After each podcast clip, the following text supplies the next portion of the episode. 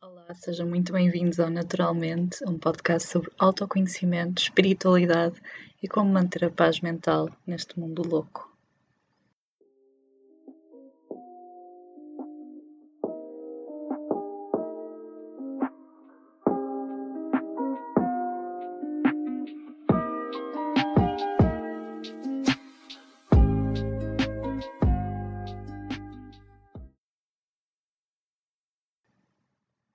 Queria-vos dar então as boas-vindas a este podcast.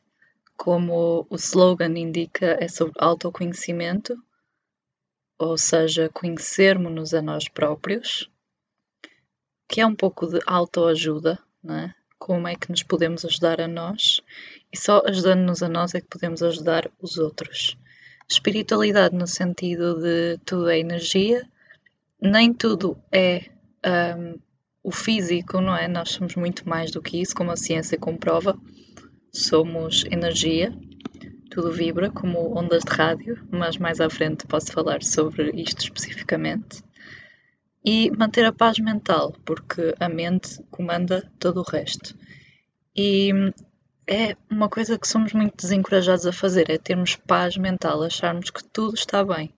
E eu quero falar bastante sobre o tema, quero desconstruir o que é que nos pode tirar essa paz, que é o nosso estado natural da mente. Então, o relaxamento, a leveza, porque na verdade nós atraímos o que pensamos e sentimos. E se a nossa mente está em alvoroço, nós atraímos mais caos, ou então circunstâncias que até nem são muito caóticas, mas que a nossa perspectiva nos faz ver como tal. E isto cria stress desnecessário. Mas é claro que aquilo que está fora de nós pode sempre dar esse estímulo que nem todas as vezes é positivo, não é? Aliás, muita coisa hoje em dia desencoraja então esse estado de paz. E queria começar então com este primeiro episódio sobre as redes sociais, porque são uma causa muito presente para o nosso caos mental. Então, eu aqui evito dar sermões ou culpar, não é? Mas o que vão reparar é que eu vou falar sobre hum, o que eu acho um, e qual, o que é que eu acho melhor, mas isto não quer dizer que seja, deva ser levado à letra ou seguido necessariamente, porque, hum, como um podcast sobre autoconhecimento, eu incentivo o questionar, porque apenas tu irás uh, indagar-te sobre estas questões, irás questionar-te sobre aquilo que eu falei e tirar a tua própria opinião, como em tudo, não é? Não és comandado a fazer nada. E, por exemplo, quando eu falo de redes sociais, que elas nos induzem a determinadas coisas, não quer dizer que nós sejamos ordenados a fazê-las. Tudo vem do pensamento independente. Tu pensas sem controlo de qualquer outra pessoa. Todos os pensamentos são uma escolha. E o autoconhecimento ajuda-te a ter esse poder de pensar por ti. E, é claro, o mais fora da caixinha possível, não é? Sem, uh, sem ser demasiado conservador. Então, falando sobre influências externas, sendo as redes sociais essa influência externa, porque apesar da internet nos ligar a todos em rede, é uma influência externa, porque não vem da nossa mente, mas está tão enraizado na nossa sociedade, não é? Eu, por exemplo, cresci com a internet e cada vez mais parece que faz parte de nós também, todo este mecanismo de, do mundo digital, mas é uma influência, na verdade, que vem de fora. Existem muitas influências externas e a internet, como tal, como sendo o universo que é, tendo a quantidade de ideias que tem, gera, é claro, esse caos mental, porque se a pessoa for prestar atenção em tudo aquilo que vê, vai acabar por eh, absorver a maior parte disso. E eu vou explicar melhor como é que isto funciona, a meu ver, é claro. Então, o meu objetivo aqui é manter a discussão viva, falando sobre o tema e questionando.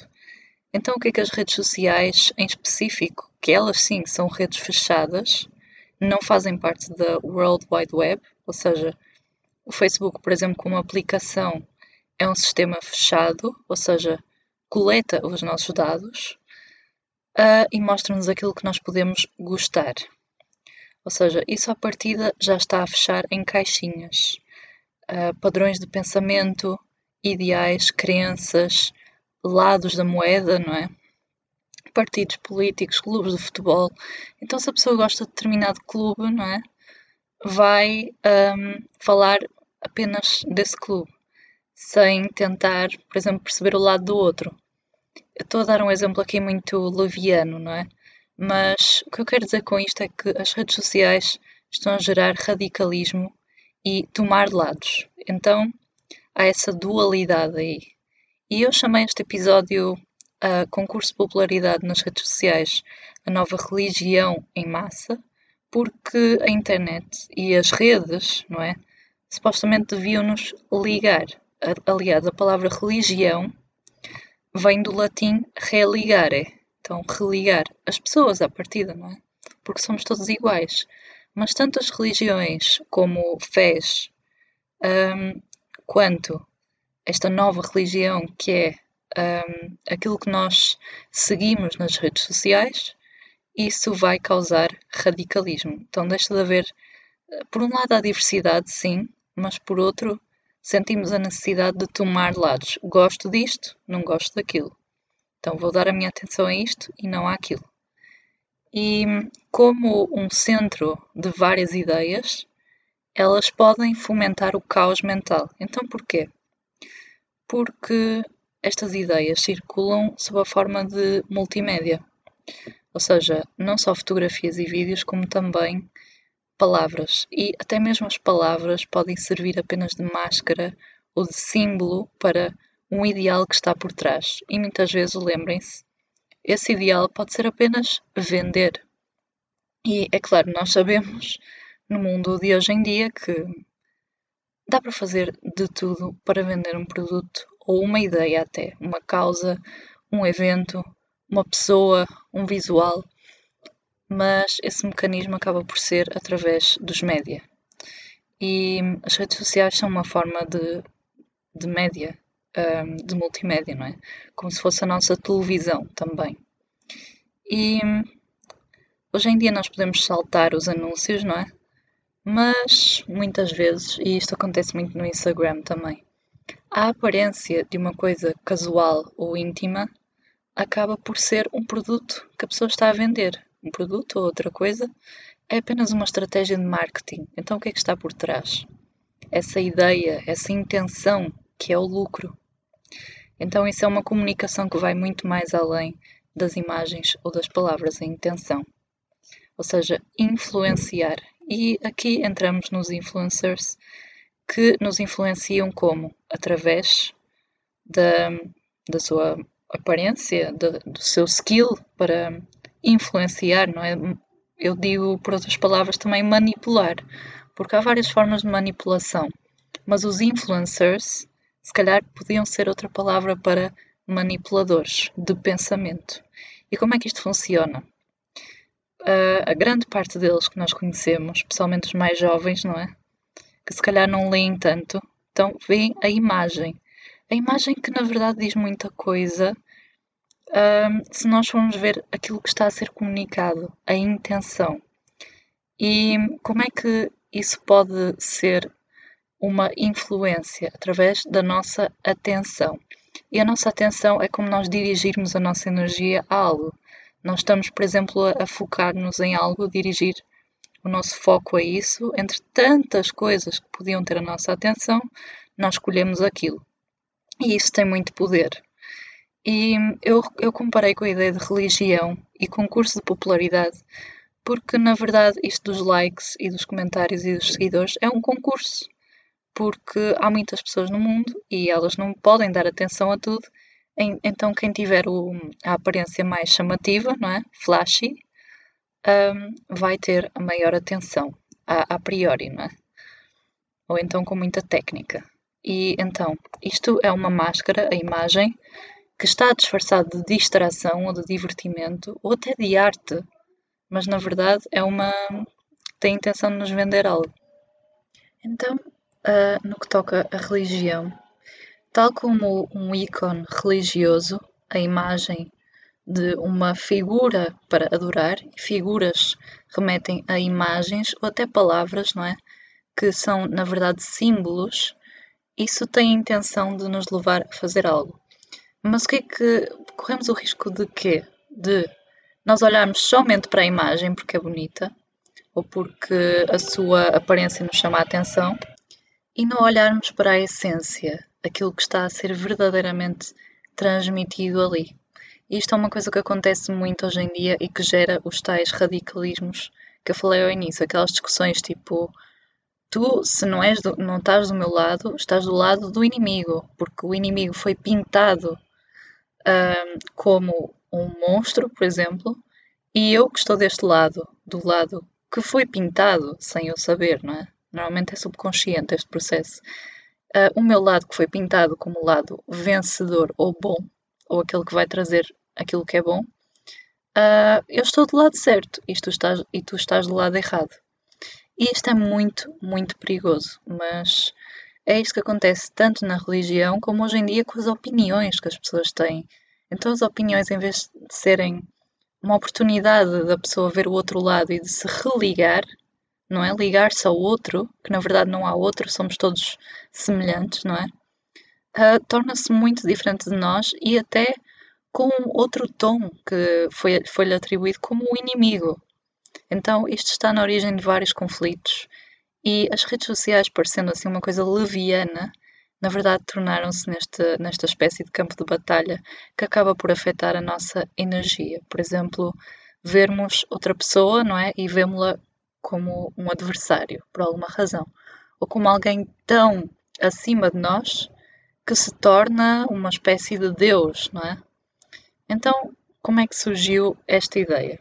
Eu vou falar um pouco da minha experiência, porque eu vi um pouco a origem de tudo isto. Uh, começou na altura que eu, que eu fiz, criei uma conta numa rede social, foi no High Five, que começou por ser só uma brincadeira. Eu era uma criança, tinha 11 anos, e criei esse perfil. Na verdade era só uma brincadeira, não é? Os joguinhos e um, ah, falar com os amigos e tal. Mas passado pouco tempo eu reparei que acabou por ficar em algo muito importante na minha vida. Ter as fotografias, ter os comentários, ter o, as publicações no mural, que na altura acho que também tinham um mural. Então ter a aprovação dos outros. Começou só como uma diversão, nem sequer pensava nisso, mas depois acabou por tomar conta de, do meu tempo, da minha vida, das minhas prioridades. E isso aconteceu com o Facebook também e com o Instagram porque na verdade o princípio é o mesmo. Partilhares supostamente quem tu és, e isto parecendo que é uma distração ou uma diversão, acaba por ser esse o fundamento da coisa, não é? Um, e isso vai tomar conta do teu tempo, da tua atenção. Porque tu estás a fazer scroll, mas pode ser por diversão, mas há lá muita coisa no meio que acaba por roubar a tua atenção, ou até o próprio ato que não tem qualquer fundamento, qualquer objetivo. É uma distração, mas está disfarçado de distração, mas na verdade é um ladrão de tempo, um ladrão de atenção. E para quê? Porque há coisas que nós podemos dar a nossa atenção que têm valor realmente. E se nós damos atenção a ter a aprovação dos outros, o que é que isso nos diz? Que nós queremos atenção, carinho, afeto, ligarmos-nos realmente aos outros e também é essa a nossa intenção quando nós criamos uma conta no Facebook, por exemplo. Ligarmos-nos a pessoas pela sua semelhança a nós, porque as conhecíamos ou queremos conhecer. Mas rede social, mas é um social virtual, porque as mensagens, os gostos e os comentários são apenas uma tentativa em vão da aprovação do outro, porque, claro, é um mundo e as pessoas têm sempre algo para que se distraiam e é uma aprovação que é vazia. Então nós temos, nós acabamos por formar um valor que é o da popularidade. Então, se eu sou popular, eu tenho valor. Popular no virtual, porque no social, não é? Popularidade acaba por ser vazia também. É só, é só aquela aparência. Porque há outra coisa que importa muito mais. Aliás, a popularidade perde totalmente o valor quando nós percebemos aquilo que realmente importa nas amizades do mundo real. E no virtual nós temos apenas essa galeria. fazemos a curadoria do, do nosso, da nossa galeria que mostra supostamente quem nós somos. Então formamos uma persona, uma personalidade que foi fabricada por nós, com base nessa aprovação dos, das pessoas que nós às vezes nem conhecemos ou conhecemos e poderíamos estar com elas pessoalmente, não é? Isto acaba por ser problemático porque tu estás a dar a tua atenção a isso e é um foco vazio porque não tem qualquer essência, qualquer uh, chamamento da alma. Agora sou aqui mais uh, espiritual e tal, mas ouçam o que eu tenho a dizer. Então é um vazio porquê? Porque nós sentimos esse vazio emocional, que queremos carência, damos atenção, nós temos carência, nós procuramos carinho e tentamos preencher esse vazio. Então, o que é que motiva o nosso scroll? É a nossa ausência do que fazer. Então, nós escolhemos essa, preencher esse vazio do tempo. Quando há milhões de maneiras diferentes de preencher esse vazio do tempo livre. É? E se nós somos livres, porque é que escolhemos um, dar atenção a pessoas que nem conhecemos, com causas que nem sequer apoiamos, na verdade? Porque está disfarçado de distração. E esta distração, como uh, estamos cansados de ver, não é? Naquelas. Um, em todo lado, aquele clichê do as redes sociais supostamente ligavam-nos, mas estão a distanciar-nos cada vez mais. Então tu até estás com uma pessoa cara a cara. Uh, isso tem o potencial de ser bom ou tem o potencial de ser mau, mas nós podemos aprender alguma coisa com isso. E o que é que nós vamos aprender? Se enquanto estamos com essa pessoa, estamos a fazer esse scroll ou a pôr likes ou a mandar mensagens a pessoas que nem estão lá. Então, se calhar não nos acrescenta realmente nada. É esse vazio, é essa busca de algo que nós ainda não, não encontramos em nós. Estamos a ver os outros ao longe, atrás de um ecrã, estamos a dar e a receber atenção que na verdade é vazia. Estamos a dar energia em vão, porque a nossa energia podia ser investida, entre aspas, por outras coisas muito mais importantes para nós mesmo que seja brincar com o teu gato, mesmo que seja cozinhar, mesmo que seja dar uma caminhada. Então, poderia estar a fazer isso, não é? Eu deixo aqui esta questão em aberto. Porquê é que dás a tua atenção uh, tanto do teu tempo? Experimenta, por exemplo, instalar aquelas apps que te dizem quanto tempo é que tu passas no Facebook. Ora, vê esse tempo e avalia se realmente vale o investimento. O que é que te acrescenta? Porque lembra-te, que, além daquilo que as pessoas mostram ou dizem, nós apenas podemos conhecer alguém ou alguma coisa se nós formos lá e estivermos lá de corpo e alma e não apenas virtualmente. Então, isto é uma coisa muito urgente de saber e de discutir hoje em dia sem radicalismos, não é? Porque, por exemplo, eu própria era usuária de redes sociais, na verdade, eu apaguei as minhas contas e eu, eu digo isto porque eu aprendi muito mesmo. Eu ganhei muito tempo e aprendi muito sobre mim, sobre os outros. Passei mais tempo no mundo real, entre aspas. E eu antigamente acreditava nas aparências, mas esta crença não tem um fundamento porque apenas nos traz mais frustração. Tipo, porque é que eu não pareço assim? Na verdade, o desejo de, de nos parecermos com alguém não, mesmo que nós, que tu te pareças com alguém, não vais ter esse vazio preenchido porque é algo mais. Então, tudo em excesso faz mal. Eu não sou contra as redes sociais, eu acho que elas podem ser muito positivas se usadas com moderação. Parece que estou a falar de uma droga, e pode ser, não é? Uh, uma espécie de droga para o nosso cérebro, porque foram desenvolvidas. Se vocês virem os criadores das redes sociais, eles dizem eu não deixo meus filhos usarem, por exemplo, e parece mesmo que estão a falar de drogas, porque elas foram um, engenhosamente uh, desenhadas para que o nosso cérebro liberte dopamina sempre que acontece alguma coisa nova, uma notificação, que às vezes nem é nada de especial, não é? Como sabemos. Então isto gera uma espécie de gera mesmo um vício, porque eu lembro-me do tempo que eu passava nas redes sociais, às vezes duas horas por dia ou mais. Acreditem. E se a nossa carência for aliviada com vícios, nós não vamos aprender nada, nós vamos sentir-nos assim sempre, não é? Sempre com esse vazio de alguma forma. Então, isto é algo um, a considerar, a lembrar-nos que também uh, não podemos, às vezes, nem vemos nada de novo se só ficarmos naquele loop do, do feed das redes sociais, porque, como sabemos, elas ficam com os nossos dados, o algoritmo diz: se gostaste disto, vais gostar daquilo. Então há sempre uma reciclagem até da informação que nós recebemos. Então, eu encorajo toda a gente, pelo menos a, a passar um dia sem ir às redes sociais e ver como é que se sentem. Se vocês sentirem carência, como se fossem um junkie, eu próprio digo isto porque eu sentia isto, o que é bastante estranho, não é? Bizarro. Mas se sentirem essa carência, tipo, eu preciso de ir, tenho aquele FOMO, Fear of Missing Out, tipo, não estou a par das novidades, então isto é um vício. E encorajo toda a gente também, se uh, estiver pronto para isso, não é? Porque às vezes parece um big deal, a pagar as contas das redes sociais. Se estas não lhe acrescentarem em nada, eu posso dizer por experiência própria que não me acrescentavam em nada, porque as pessoas que eu falava por lá podia perfeitamente falar por chat, por mensagem, em pessoa, não é? Que é o melhor de tudo, um, por telemóvel, não é? Não, não precisa de ser pelo Facebook. Então, todo o resto acabava por ser uma reciclagem daquele conteúdo que eu via sempre. Então, eu queria sempre pesquisar algo novo, mas recebia sempre isso. E depois era um vício.